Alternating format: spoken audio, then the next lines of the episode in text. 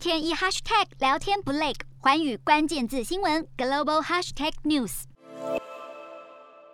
由于 Omicron 病毒的潜伏期比较短，印尼宣布要缩短入境隔离天数。印尼民众从 Omicron 快速扩散的十三国返国，隔离期将会从十四天缩短为十天；而从其他地区入境的旅客，隔离天数也会从十天缩减为七天。但是外籍旅客还是不能够从 Omicron 快速扩散等十三国入境。好，印尼当局表示，Omicron 病毒的潜伏期比较短，平均大约三到五天。因此缩短入境者的隔离天数。除此之外，缩短隔离天数也有助于防疫。政府将有更大的量能强化筛检，而隔离的成本也会降低。但仍然呼吁民众要自律，遵守防疫措施。